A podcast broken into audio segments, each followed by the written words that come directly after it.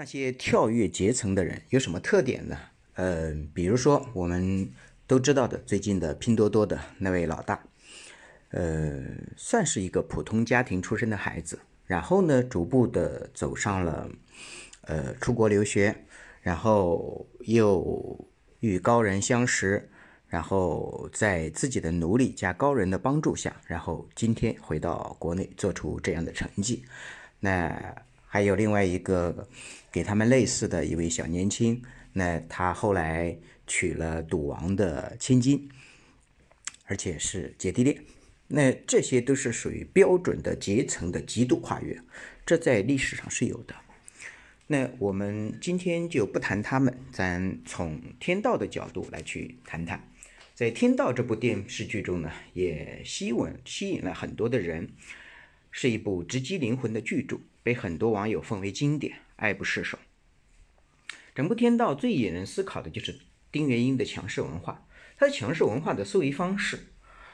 而丁元英并非出身贵族，非强势文化的家庭，是什么成就了强势文化的思维呢？这一点就是给我们刚才举的例子有点类似。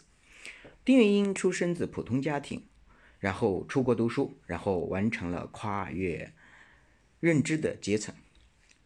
那为什么丁元英这一类的人可以？咱不拿实际的来举啊，怕引起争端。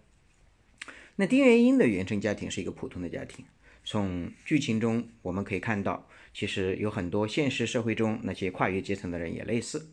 父亲呢，他是个开茶馆的，为人倔强好强，是家里的顶梁柱。所以丁元英出国读书的机会是父亲开茶馆提供的。这说明了这位父亲对子女的教育是非常有眼光、有远见的，是对丁元英影响最大的人。父亲是弱势文化中的强者，因为没有条件，也没一高人像丁元英帮冯世杰一样的帮他，但他用开茶馆的钱送元英去柏林大学念书，这对于普通家庭来说是不小的负担。他这么做就是希望儿子能脱离弱势文化，成为强者。从丁元英父亲脑溢血住院，一家人研究是否给他拔管的事情来看，他家的其他人，包括母亲、哥哥的表现，都明显是弱势思维，代表着底层的传统观念。这种思维观念的人与丁元英的思维格格不入，不会有送他出国读书的观念。另外，父亲在健康的时候说过，如果有一天他真的得了大病，不能动了。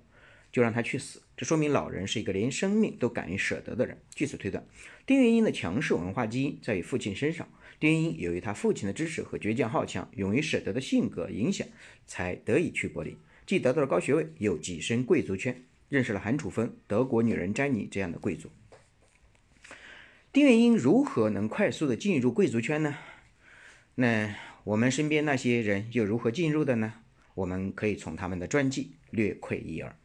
丁是改变了自身阶层的两个方法：第一是学习成绩优秀，考上柏林大学，你先有敲门的砖；第二，丁元英精通儒释道的传统文化，并更正对传统文化的误区，才能标新立异，因而获得西方贵族和国内精英人士的认可，而纳入贵族圈，让强势文化的贵族发现了他不简单。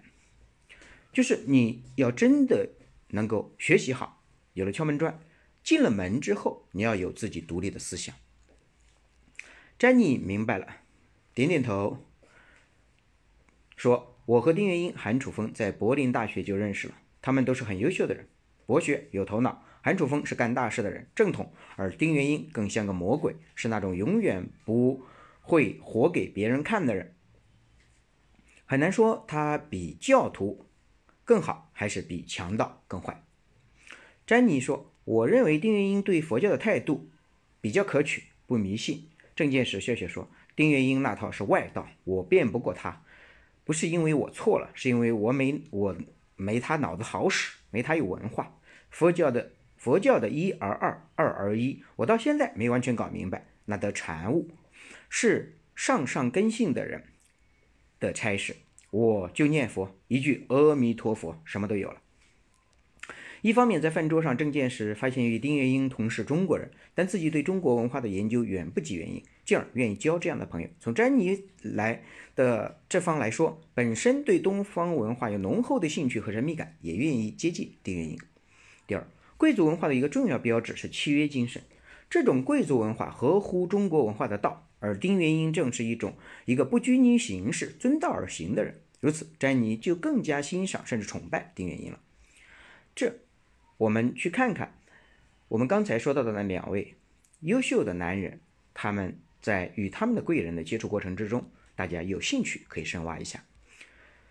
那么丁元英是如何包装内核的呢？丁元英喜欢音响，喜欢高雅的音乐，而音乐是无国界的。从这一点的共鸣上来说，为他在中外结交高层次的朋友增加了筹码。而高品位的音乐又加上他对禅道的领悟，从艺术的高境界上升到精神甚至灵魂的高境界，把这种高境界扎根在中国的文化之上，他的强势文化属性就展现出来了。私募提供了舞台，让文化化成金钱。丁元英被视为鬼才魔，鬼才和魔是说他非一般人，人中天才极品，更加肯定了他的能力。原生家庭对思维方式的影响，有的朋友说强势思维是高收入高阶层人的思维，普通家庭的思维就是弱势思维，会代代遗传。从丁元英身上看出来，这是典型的强势思维，但也是出于普通家庭。从丁元英们身上，我们能看到。他的强势思维取决于他原始家庭的影响，他有什么样的性格底色，如何去努力，来自他父亲的思维观念。有了这样的影响，便给了他思维抹上了强势文化的底色。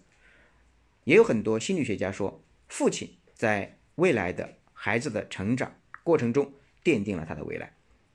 中国文化讲究家族的传承，传承下来的宝贵精神塑造了一代又一代的性格，形成了一代又一代的命运。写在性格底色里面的东西是难以抹去的，这就是原生家庭的影响。如何从弱势思维转成强势思维呢？若要从弱势思维转为拥有强势思维的强者，关键在一个字：舍。有舍方有得，从舍开始，用舍就能入强势之列而得。天道里的强者，丁元英。芮小丹、韩楚风，无不是从别人的角度看问题，要给别人什么，不是索取什么，要的越多越弱势，越给予越强势，就像刘斌一样，总觉得别人亏欠自己，不停的索取，结果把自己逼上了绝路。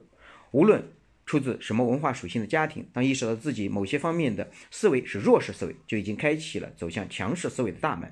只要发心正确，敢于舍弃原本弱势的自己，才能得到强势的思维，转变思维方式。我们能否遇到贵人，跟我们自己有关系。如果我们不值得别人的帮助，我们身边永远没有贵人。我们的强势思维源自于自己的强大，然后我们才会身边走向强大的人。或许大家说我开始举的那两个人是极端的个例，那我们不需要这样的个例，我们只是认识几个强势的朋友。也是可以的。